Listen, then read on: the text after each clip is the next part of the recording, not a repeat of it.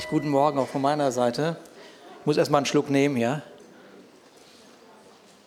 Genau. Ich, äh, in den letzten Wochen, ich muss eine Brille aufsetzen, ist soweit. In den letzten Wochen fange ich immer meine Predigt mit einem, einem mit folgenden Satz an. Mach doch mal schon mal die erste Folie hier ran. Äh, an dieser Satz, äh, der, der spricht immer wieder selber auch zu meinem Leben.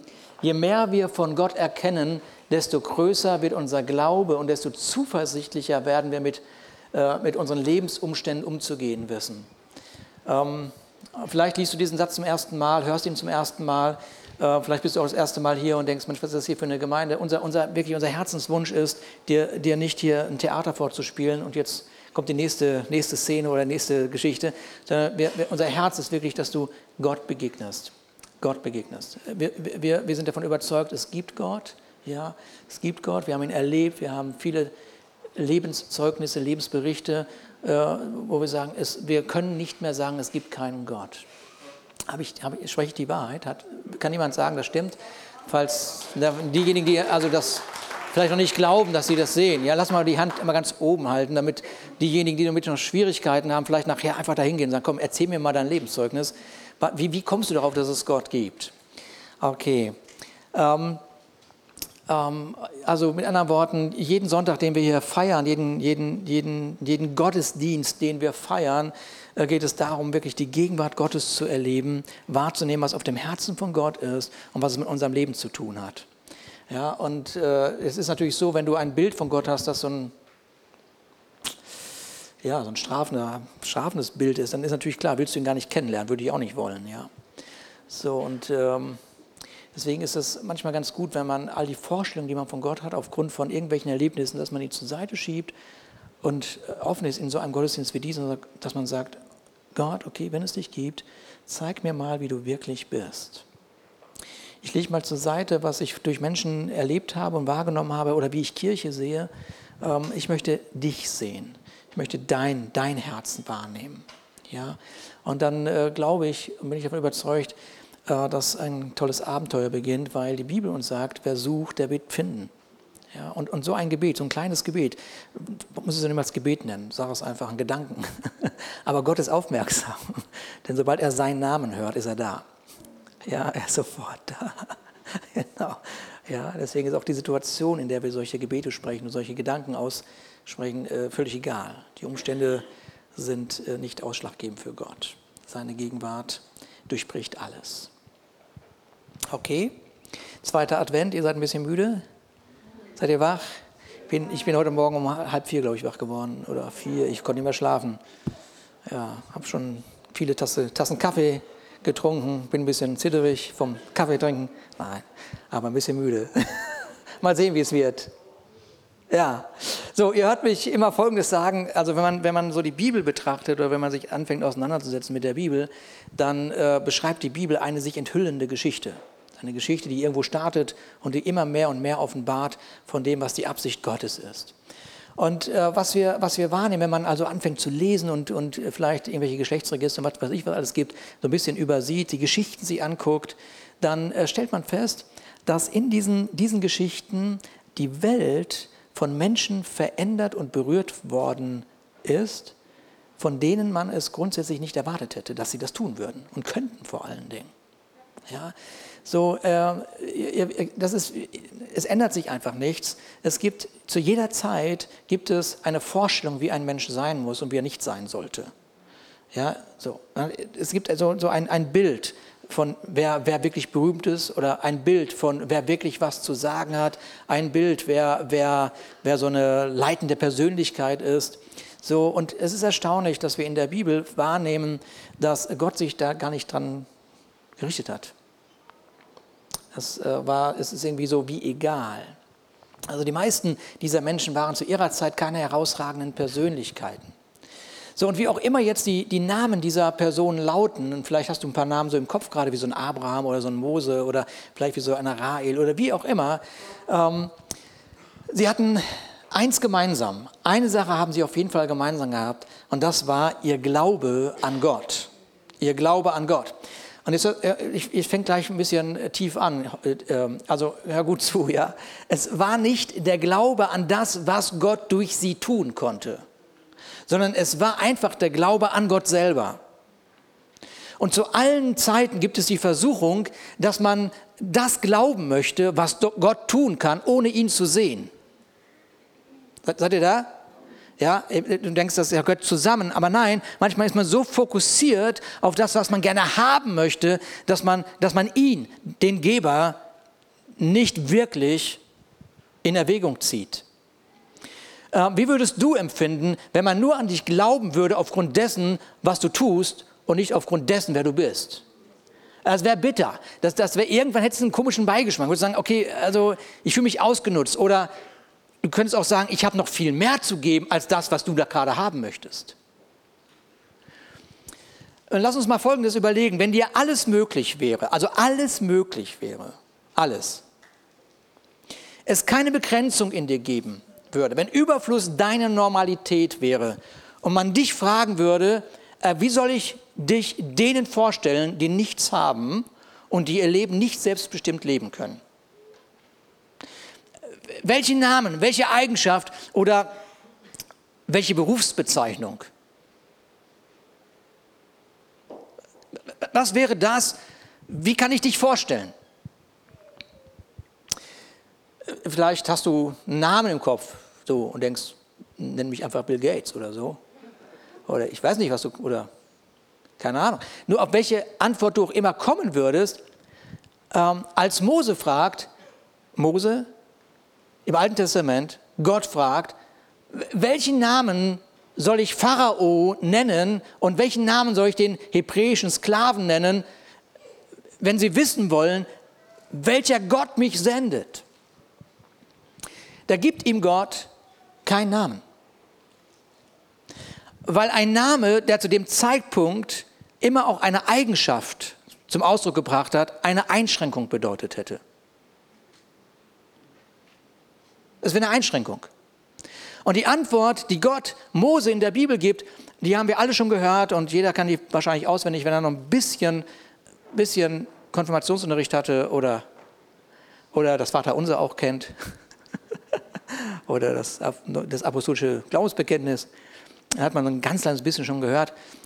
Da, da, da ist so, diese Antwort, die, die Gott Mose gibt, ist, ich bin der ich bin. Super Antwort habe ich gestern ein bisschen nochmal drüber nachgedacht. Ich bin der ich bin. Äh, cool. Und jetzt? So, ne? Oder dann habe ich geguckt, andere Übersetzungen sagen, ich werde sein, der ich sein werde. Ja, ich werde sein, der ich sein werde. Auch gut, also er ändert sich nicht. Aber dann, dann habe ich mir nochmal das Hebräische angeguckt und tatsächlich, tatsächlich ist die eigentliche Bedeutung die, die da steht. Also ein schlechtes Deutsch, ich werde da sein, der ich immer da sein werde. Oder ich bin der Dabeiseiende. So, also Deutsch, glaube ich, eine Katastrophe, aber wir ahnen die Bedeutung. Ahnt jemand die Bedeutung? bitte, bitte sagt ja. okay, also ist immer da. Er ist immer da. Das ist es. Er ist immer da.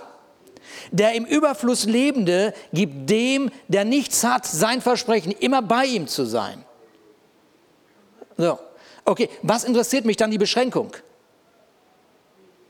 Als Jesus seinen Jüngern, seinen Jüngern sagte, hört mal, geht hinaus in alle Welt, verkündigt äh, das, äh, das Evangelium und so weiter, so, und dann sagte er zum Schluss, äh, ich bin bei euch alle Tage. Okay, was machen die Jünger?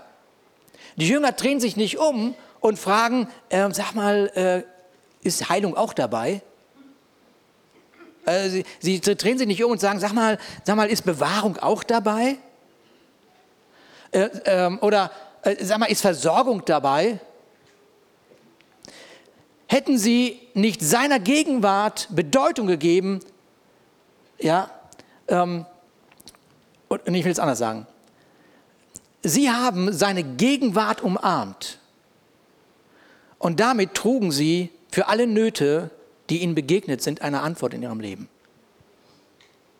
Seid ihr da? Sie haben seine Gegenwart umarmt. Sie waren nicht bedürfnisorientiert, sondern beziehungsorientiert.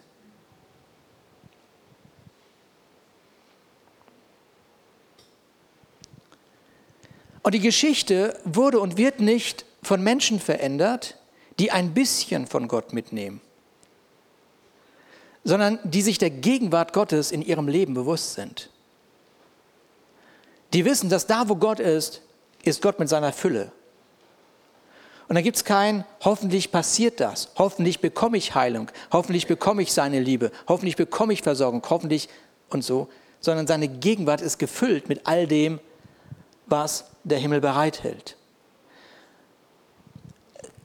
Diese, diese Geschichten im Alten Testament, die, die, sprengen, die sprengen so den, den, den, manchmal so den Verstand, weil, weil wirklich Weltgeschichte verändert wurde. Also ihr, ihr kennt meinen, meinen Lieblingstypen da im Alten Testament, diesem Josef, dass, dieser Josef sagt, äh, oder Gott durch ihn sagt, dass er ein Vater für Pharao ist. Ja, das musst du erstmal sein. Ja, du kannst über Politik meckern, so viel wie du willst. Du kannst denken, das System muss sich ändern. Aber wenn du kein Vater bist, wird sich kein System verändern. Seid ihr irgendwie da? Erstmal Vater werden.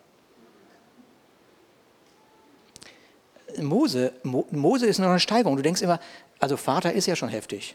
Aber Mose, Mose, der, dem sagt Gott, ach übrigens, Mose, du wirst Gott für Pharao. Das ist, finde ich, eine Steigerung, oder? Vater ist ja schon cool. Aber Gott sein für Pharao, ha, ha, versteht man nicht, ne? ist zu groß, ist zu heftig. Die Aussagen fordern uns heraus, aber es sind Aussagen, die keine Beschränkung von dem, wer Gott ist und von dem, was Gott von sich geben möchte, zulassen.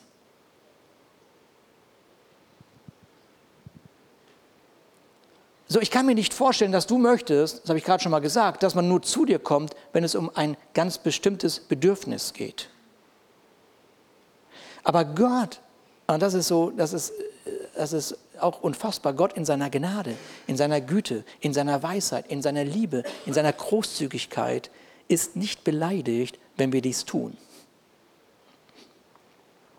Und dennoch schränkt diese Art von Beziehung und Glaube Gott ein. Weil du nur bedürfnisorientiert ihn anguckst. Du schränkst die Möglichkeiten Gottes in deinem Leben ein, wenn du Gott nur bedürfnisorientiert begegnest und suchst. In, dieser, in, dieser, in, diesem, in diesem ganzen Glauben an Gott, das ist, so, das ist so, so merkwürdig geworden, also was manchmal so weitergegeben wird, weil der Glaube an Gott ist so, dir geht schlecht, okay, dann musst du, dann, dann was geht dir, wo geht es dir schlecht, okay, dann musst du beten, dann kriegst du das und das. Ja, ja, so. Das schränkt Gott so ein, weil was ist denn sein Wille für dein Leben? Also was ist denn mehr als das, was du siehst? Vielleicht geht es ja weiter als das, was du siehst. Deswegen, was auch immer dich bewegt heute Morgen, was auch immer du Bedürfnisse haben, ist normal, ist okay. So, was immer an Bedürfnis gerade dein Leben so richtig anpiekt, Okay. Such die Gegenwart Gottes und nicht nur eine Antwort auf ein Bedürfnis. Such die Gegenwart Gottes. Such diesen Papa, diesen Aber-Vater, den wir gerade gesungen haben. Aber, falls das jemand als Gast nicht weiß, was das heißt, Aber-Vater, das ist aus einer aramäischen bedeutet Papa. Ja, so eine Liebesbezeichnung äh, für, für, für einen Vater. Aber-Vater. Es kann, es kann sein, dass du gerade ein Bedürfnis zum Beispiel nach Frieden hast. Ja, Frieden ist ja Weihnachten. Passt ja. Frieden. Jetzt haben wir alle Sehnsucht nach Frieden. Spannend. Ja. Aber lass uns doch mal staunend feststellen, was auf dem Herzen Gottes für dich tatsächlich ist. Und dazu äh, gehen wir in eine Geschichte, die äh, kurz vor der Geburt von Jesus Christus beschrieben wird im Lukas-Evangelium. Da ist also ein verheirateter, betagter und kinderloser Mann. Ähm, und er heißt Zacharias. Und er ist zu dem Zeitpunkt Priester und, und dann begegnet ihm ein Engel, ein Engel und er sagt ihm, hör mal, du bist ein Sohn. Glaubte natürlich nicht, ja, viel zu alt. Ähm, aber der Engel sagt ihm auch, dass dieser Sohn eine besondere Rolle spielen wird. Er wird die Herzen der Menschen zurück zu Gott führen. Er wird den Weg für den Messias, für den Christus bahnen. Und wie das so ist in der Bibel, was interessiert Gott Umstände? Ich, ich, ich meine das wirklich deutlich. Es ist egal, wie deine Umstände sind. Was interessiert Gott Umstände? Wenn du alle Möglichkeiten hast, ist es unlogisch zu denken, Gott ist jetzt, ich hätte gesagt, behindert. Gott ist gehindert an, dir etwas, irgendwas zu geben. Es funktioniert, das ist unlogisch. Schieb das mal zur Seite. Wenn es einen Gott gibt, sind deine Umstände zwar deine Umstände, aber Gott ist größer. Deswegen nochmal, such die Gegenwart des Vaters, such die Gegenwart Gottes, ja, um die Fülle des Vaters zu erleben. So, und das Unmögliche findet natürlich statt. Natürlich findet das Unmögliche statt, weil Gott hat es gesagt. Und was passiert? Dieser Johannes, das ist ja Johannes der Täufer, der wird geboren und dann gibt es eine große Familienfeier, alle sind glücklich, alle feiern, alle können das Wunder kaum begreifen. So, und dann formuliert Zacharias folgende, folgende Worte. Lass uns mal hier einmal weitermachen. Genau. Zacharias, der Vater des Neugeborenen, wurde mit dem Heiligen Geist erfüllt und begann prophetisch zu reden. Er sagte, gepriesen sei der Herr, der Gott Israels. Er hat sich seines Volkes angenommen und hat ihm Erlösung gebracht. Aus dem Haus seines Dieners David hat er für uns einen starken Retter hervorgehen lassen, wie er schon vor langer Zeit durch das Wort seiner heiligen Propheten angekündigt hatte. Einen, der uns aus der Gewalt unserer Feinde rettet und uns aus den Händen all derer befreit, die uns hassen so erbarmt sich Gott seines Volkes und hilft uns, wie er es unseren Vorfahren zugesagt hat. Er vergisst seinen heiligen Bund nicht. Er denkt an den Eid, den er unserem Stammvater Abraham geschworen hat, dass er uns aus den Händen unserer Feinde befreien wird und dass wir ihm unser ganzes Leben lang ohne Furcht und Heiligkeit und Gerechtigkeit in seiner Gegenwart dienen werden. Machen wir noch ein bisschen weiter einmal.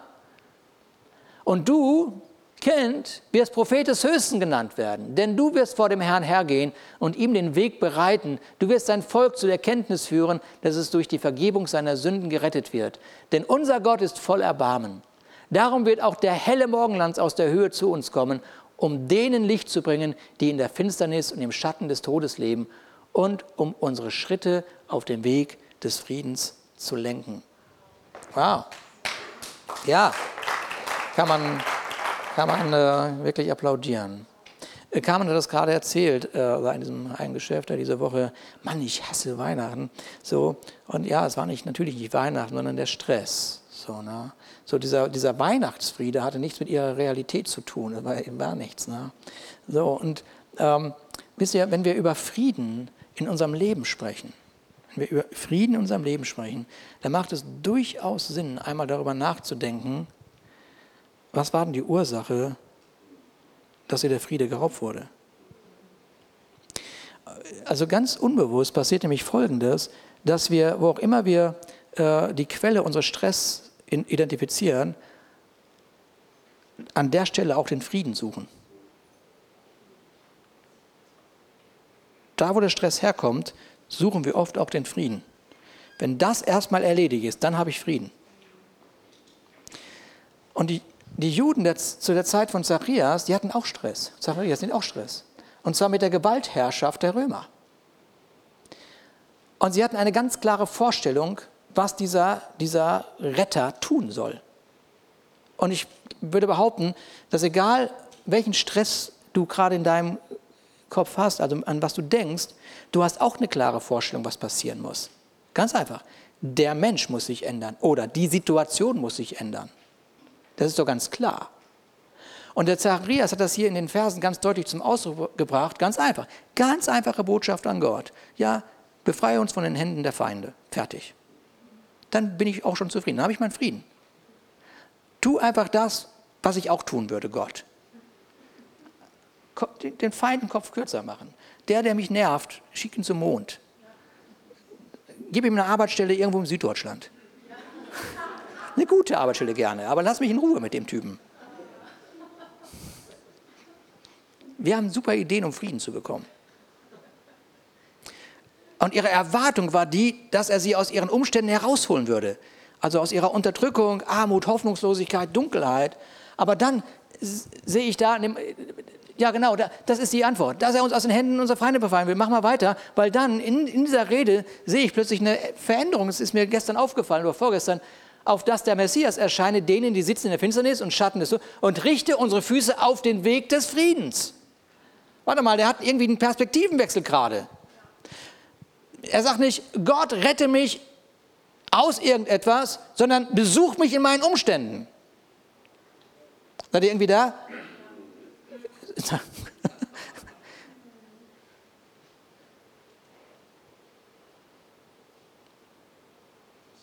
Das ist cool, oder? Ja. Hm. Wir sind ein Perspektivblitz in seiner Prophetie. Interessant. Gott rettet mich oft nicht aus etwas, sondern besucht mich in meinen Umständen. Da ist er plötzlich da. Aber ich, weil ich nicht seine Gegenwart möchte, sondern mein Bedürfnis gestillt haben möchte, sehe ich ihn gar nicht. Und sage ihm, okay, wenn du schon da bist, dann kannst du gleich was machen. Bring den Apfel raus. Ja, ja. Wie oft denkt man, dass derjenige, der einem den Frieden geraubt hat, sich ändern muss, damit ich wieder Frieden haben, haben kann? Oder Umstände müssen sich ändern, damit Friede wieder rein, äh, Raum einnimmt. Und dieser Jesaja, das ist ein Prophet aus dem Alten Testament, der, der, was hat er verkündigt? Der hat gesagt, warte mal, ein Kind ist uns geboren, ein Sohn uns gegeben und die Herrschaft ruht auf seinen Schultern und man nennt seinen Namen und jetzt wird sein Name offenbar. Welchen Namen hat er denn? Ja, wunderbarer Ratgeber. Ja, wenn seine Gegenwart bei dir ist mit Rat, ist doch Hammer. Nein, aber ich will eine andere Frau. Ja, warte mal, darf ich dir erstmal einen Rat geben? Ja, das will ich jetzt ja nicht so genau wissen. Ich will ja, dass mein Bedürfnis gestillt wird. Und während man so verhandelt mit Gott, hört man gar nicht mehr, wie er redet. Wunderbarer Ratgeber. Gott ist ein wunderbarer Ratgeber. Er ist ein starker Gott. Da ist ja alles drin enthalten. Weiß man gar nicht mehr, was man sagen soll. Und dann Vater. Vater der Ewigkeit. In Ewigkeit wird er Vater sein. Und dann kommt natürlich der Satz, der Weihnachtssatz oder das Weihnachtswort, Fürst des Friedens. Friedefürst, Prinz des Friedens. Und plötzlich hören wir Eigenschaften von dem, der uns seine Gegenwart versprochen hat. Okay, wenn, wenn dieser Gott mit diesen Eigenschaften in meinem Leben ist, okay, okay, dann bin ich sicher, dass den Themen, die ich habe, denen, denen wird schon begegnet werden. Aber jetzt lasse ich mich erstmal ein auf seine Gegenwart und fange an, ihn kennenzulernen. Er nannte ihn Fürst des Friedens. Und was ich manchmal höre, ist, ich so Fürst der Bequemlichkeit. Hm. ja, weil mir passen die Umstände nicht. Ich hätte gerne ein bisschen mehr Bequemlichkeit. Dafür bist du doch gekommen, Gott, oder? Hm. Einige lachen, andere quälen sich gerade mit dem Lachen. Das ist völlig okay. Fürst der Bequemlichkeit oder Fürst der Mühelosigkeit. Sag mal das Wort von hier vorne, Mühelosigkeit. Weißt du, wie schwer das ist? Ja. Fürst der Wunschvorstellung. Weihnachtsmann, genau. Ja. Das ist echt, das ist einfach ein Wort. Fertig, Thema durch. So. Ja. Denn so oft, wenn, wenn, wenn Gott mir Frieden verheißt, höre ich eigentlich was anderes. Ich höre eigentlich, jetzt wird es bequem oben. Schön Wein aufgemacht. Ja. Aber es ist nicht möglich, Frieden zu erleben, wenn man Perfektion erwartet. Oh. Oh ist was Wahres dran, glaube ich. Ja. Es ist nicht möglich, Frieden zu erleben, wenn man Perfektion erwartet. Das geht nicht. Nicht andere Menschen, nicht der andere Ort, nicht der Umstand sind die Probleme. Das hatten wir schon mal bei der Predigt über Zufriedenheit gehört, die ich vor ein paar Tagen gehalten habe hier. Warum? Naja, also die Geburtsstätte von Jesus war keines Menschen würdig. Und da hat er nicht gesagt, oh, das, ich, das, ist, das ist alles nichts hier, ich lege mal meinen Prinz des Friedens Rolle ab. Und wenn ihr das alles gerichtet habt hier, dann setze ich meine Krone wieder auf mit dem Prinz des Friedens. Hat er nicht. Aber wir bedenken das. Und wir leben so. Erst wenn die Umstände richtig sind, dann ist der Friede da. Und, und, und Jesus sagt, nee, nee, habe ich nicht nötig. Mach ich. Ich, ich. ich bin der ich bin. Ich bringe einfach alles mit. bringe ich halt den Frieden mit. Mhm. Er wird uns aus der Hand der Gewalttäter befreien. Okay, Zacharias, das ist gut. Wie sieht denn dein Befreier aus? Dein Friedensbringer, Zacharias. Wie sieht denn der aus? Nun muss ich ein bisschen aufpassen, wenn ich mit Zacharias rede, weil er ist ein Priester, er hat die Schriften gelesen. Wahrscheinlich hat er irgendwo mal gelesen, nämlich, dass in Jesaja Kapitel 7, Vers 14 geschrieben steht: Eine Jungfrau ist schwanger und wird einen Sohn gebären, den wird sie nennen Immanuel. Aber das ist schon so viele Jahre her, das ist vielleicht auch nur ein Bild. Das ist vielleicht auch gar nicht so gemeint. Ich meine, wir können uns ja auf Immanuel konzentrieren, aber nicht auf Baby. Immanuel passt? Baby nicht? Keine Ahnung. Zacharias, wie sieht dein, dein Retter aus?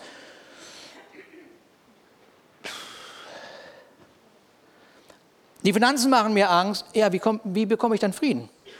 Meine Gesundheit macht mir Angst. Ja, wie bekomme ich Frieden? Meine Ehe macht mir Angst. Wie bekomme ich denn Frieden? Zacharias, wie sieht dein Befreier aus? Gestern gedacht, naja, so ein 28-jähriger, 28-jähriger Sixpack, gut ausgebildet, redegewandt, kämpferisch. Ja. Und dann kommt der Retter, Gott, als ein Paket Windeln. legt, legt, sich, legt sich einfach in die Krippe, selbstzufriedener Prinz des Friedens. Fertig, Thema durch.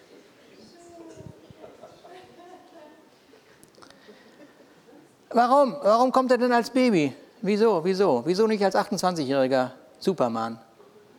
Zum großen S hier drauf. Wieso nicht? Es gibt viele Antworten darauf, aber eine ist, Gott kommt nicht bedürfnisorientiert, sondern beziehungsorientiert. Und es ist durchaus möglich, dass so wie du den Frieden erwartest in deinem Leben, Gott den Frieden nicht bringt oder nicht sieht. Das ist durchaus möglich. Er kommt in Schwachheit, er kommt in Schwachheit, um dir zu zeigen, dass deine Schwachheit kein Hinderungsgrund ist für ihn. Das sollte dir eine Antwort sein. Ja, nochmal. Er kommt in Schwachheit, weil er sagt, Schwachheit ist kein Hinderungsgrund für mich. So, und später siehst du, wie Jesus an diese Orte geht, wo Unzufriedenheit herrscht. Und es ist erstaunt, die frommen Menschen seiner Zeit, denn die denken, ja, der holt die jetzt alle da raus. Aber das tut er nicht. Er holt sie gar nicht da raus. Der, dieser, wie heißt der Zöllner noch? Der Zacharias. Nee, wie heißt der noch? Zachäus. Zachäus, meine Größe in etwa, der sagt, der, der, der, der, der, vielleicht, kleiner, viel kleiner, der, ich stehe in meiner Identität. Glaub mir das. Genau. Der ist danach nicht, nicht mehr Zöllner. Der bleibt einfach Zöllner, nur er betrügt nicht mehr. Ist doch cool, oder? Ich meine, warum soll er jetzt arm werden und, und, und, und, und hungern? Muss einfach weiter arbeiten. Was soll er machen? Aber jetzt als Friedefürst, als jemand, der den Frieden Gottes in seinem Leben hat. Und das ist ein Unterschied. Sie tragen, diese Menschen, die von Jesus berührt worden sind an diesem Ort, sie tragen das Licht in ihre Welt. Unsere Erwartungshaltung ist immer folgende, mach mal weiter. Unsere Erwartungshaltung ist, hol mich hier raus. Hol mich hier raus. Kennt das jemand? Hol mich einfach raus. Muss gar nicht reden, Gott. Hol mich einfach raus.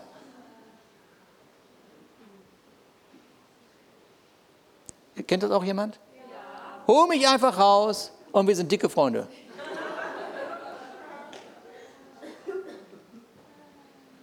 Ja, aber die Antwort ist folgende. Keine Antwort, doch. Auch wenn ich wandere im Tal des Todesschatten, fürchte ich kein Unheil, denn was, du bist bei mir. Das ist seine Antwort. Dein Stecken und dein Stab, sie trösten mich. Du bereitest vor mir einen Tisch im Angesicht meiner Feinde. Du hast mein Haupt mit Öl gesalbt und mein Becher fließt über. Das bin ich. Wo denn? Ja, im Todestal. Unangenehm. Ja, ist unangenehm. Ich bin im Frieden, während ich gehe. Ich bin im Frieden, während ich gehe. Nicht, weil ich nicht da durchgehen muss. Nicht, weil ich nicht durchgehen muss durch irgendwelche Schwierigkeiten, die ich gerade in meinem Leben habe, sondern ich gehe nicht allein. Da ist jemand in mir, bei mir, der größer ist als der, der in dieser Welt ist.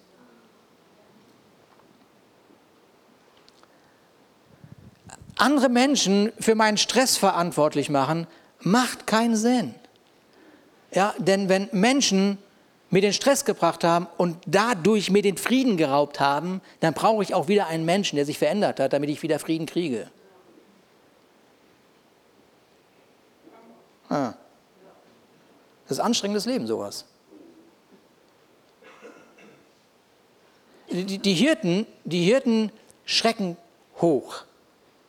Ja?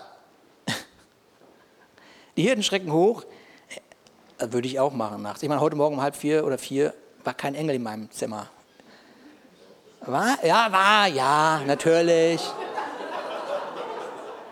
Ich habe schon Joscha vorhin gesagt, ich könnte jetzt eine Geschichte erzählen. Da war so eine Silhouette, hat so ein bisschen gewabbert, es wurde immer deutlicher, plötzlich stand er da. War aber nicht. Schade, hätte ich gerne erzählt, so ein bisschen. ja. Aber die Hirten, die haben das wirklich, also die haben das wirklich erlebt. Und das Erste, was sie hatten, war nicht Glaube, sondern Furcht. So. Okay, Todestal. Ja.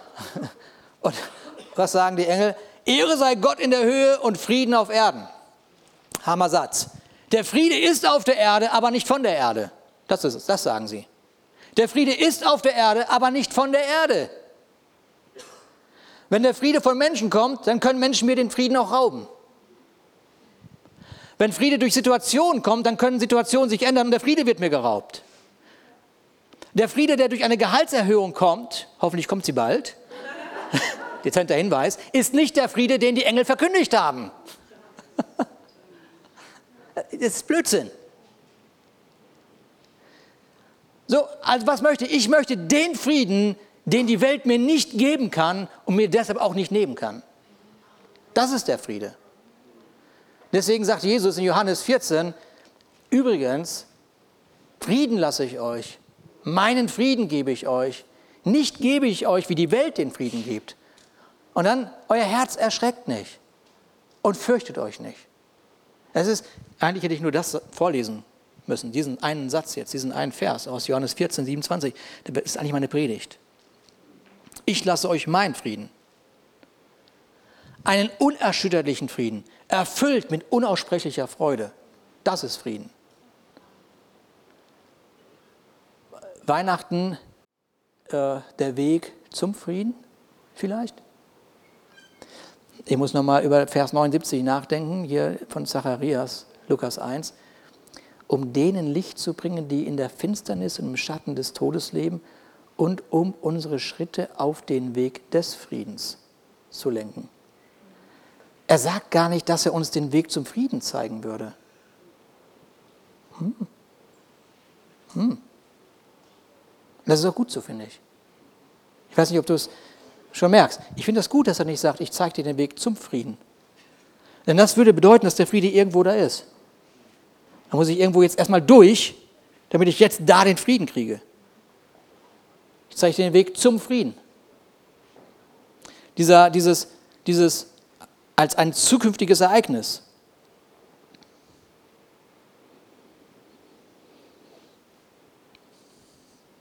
Als Gott von einer Jungfrau geboren, in Windeln gewickelt, in einer Krippe gelegt wurde, hat er uns nicht den Weg zum Frieden verheißen als ein zukünftiges Ereignis. Der Friedefürst war da.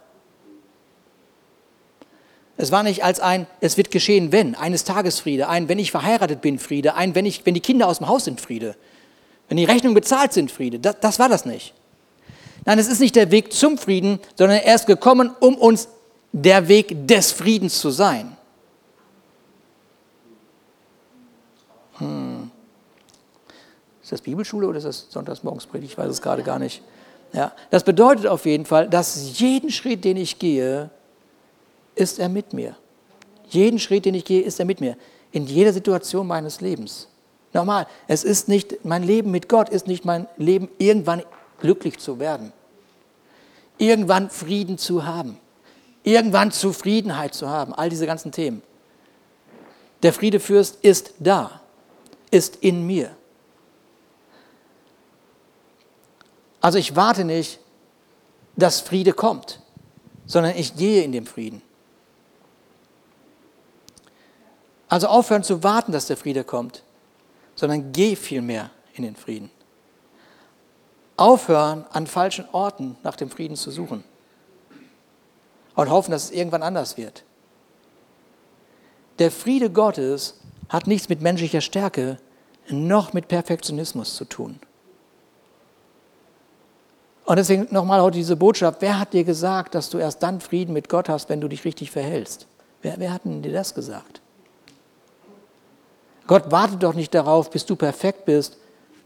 Er hat, doch, er hat doch losgelöst von dir, von all dem, wer du bist und was du kannst und wie du heißt, alles getan, damit du Frieden bekommst. Dass der Friede in dein Leben Einzug hält. Und schmerzlicherweise müssen wir einfach wahrnehmen, dass der Friede Gottes nicht bedeutet, ich habe keine Probleme. Friede Gottes ist nicht die Abwesenheit von Problemen. Der, nochmal, der Friede Gottes ist auch nicht der, der sich einstellt, wenn Menschen sich richtig verhalten. Es hat auch nichts mit einem Ort zu tun.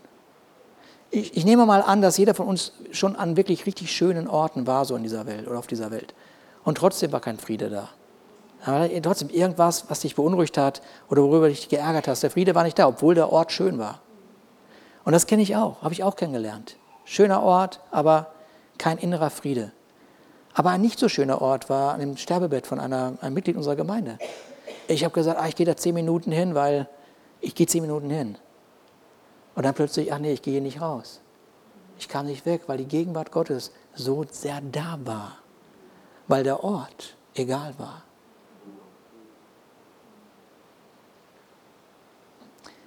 ich weiß, wir, wir, wir möchten, dass Gott so kommt, wie Zacharias eigentlich wollte.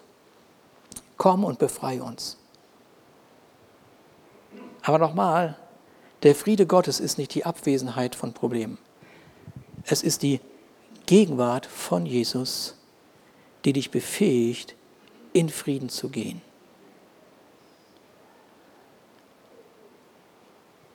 Es ist die Gegenwart von Jesus, die dich befähigt, in Frieden zu gehen.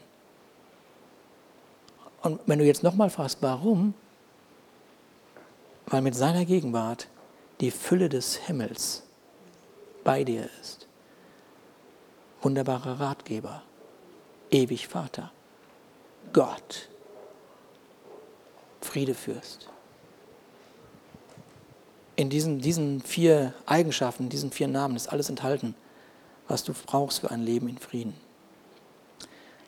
Lass uns zusammen aufstehen.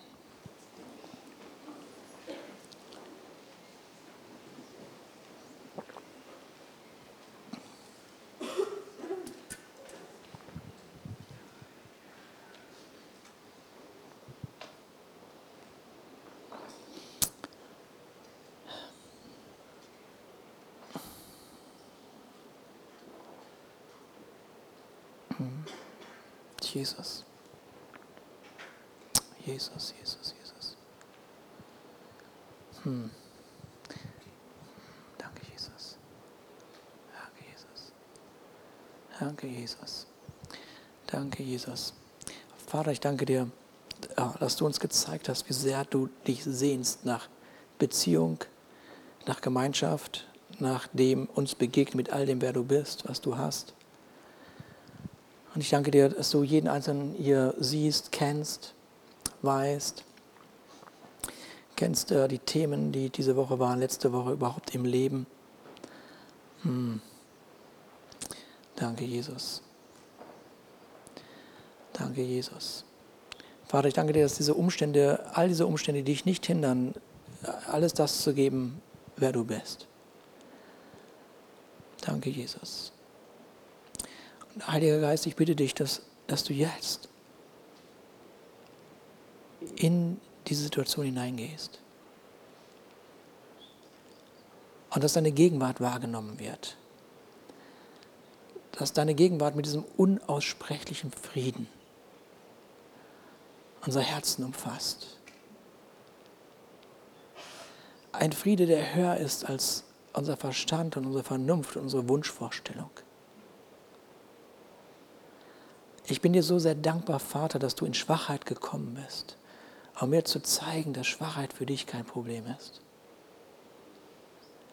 Ich bin dir so dankbar, Vater, dass du in so einer Unzulänglichkeit gekommen bist, um mir zu zeigen, dass Unzulänglichkeit gar kein Problem ist für dich. Und Vater, du siehst, mit, mit, mit welchen Themen wir, der eine oder andere hier gerade am Kämpfen ist. Unzulänglichkeiten, Schwachheiten, irgendwelchen Problemen. Hm. Vater, ich danke dir, dass du uns jetzt zeigst, jedem Einzelnen persönlich, dass all diese Themen keine Probleme sind für dich, sondern dass deine Gegenwart jetzt diesen Ort, diesen Raum, dieses Herz, diesen Gedanken erfüllt. Danke, Jesus. Danke, Jesus. Und dass wir, dass wir den Weg des Friedens gehen. Und dass unser, unser Leben nicht eine Überschrift hat, der Weg zum Frieden, irgendwann haben wir es erreicht, sondern unser Leben ist der Weg des Friedens. Vater, da wo wir sind, bist du.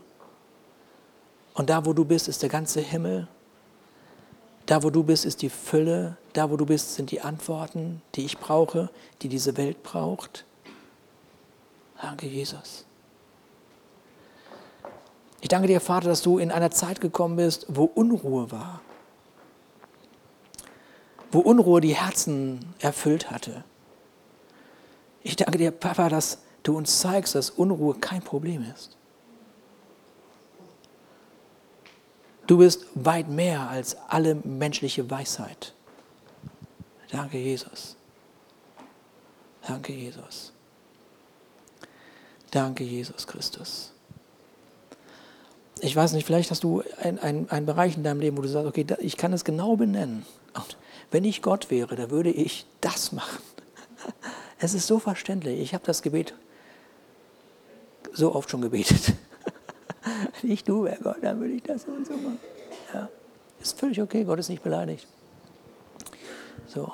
Vielleicht machst du folgendes, dass du diesen Gedanken, dass du einmal ganz kurz darüber nachdenkst, okay, was, was war jetzt so das Hauptstressthema so in meinem Leben oder jetzt vielleicht auch diese Woche oder so. Und dann mach mal folgendes, dreh dich mal nicht um diesen Stress. Mach das mal nicht. Nur kurz benennen, okay, vielleicht hast ein Ehethema, Familienthema oder dieses Alleinsein-Thema. Ich weiß nicht, was, es gibt so viele Themen.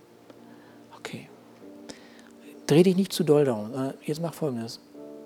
Bitte du selber, bitte selber Gott mit seiner Gegenwart dein Leben jetzt zu erfüllen. Lass uns mal einen Moment so dieses Gebet bitten. Komm mit deiner Gegenwart, Vater. Komm mit deiner Fülle. Komm mit dem, wer du bist. Danke, Jesus. Danke, Jesus. Danke, dass deine, deine Ruhe Raum macht in meinem Leben und in dieser Situation. Danke, Jesus. Danke, Jesus. Hm. Danke, Jesus.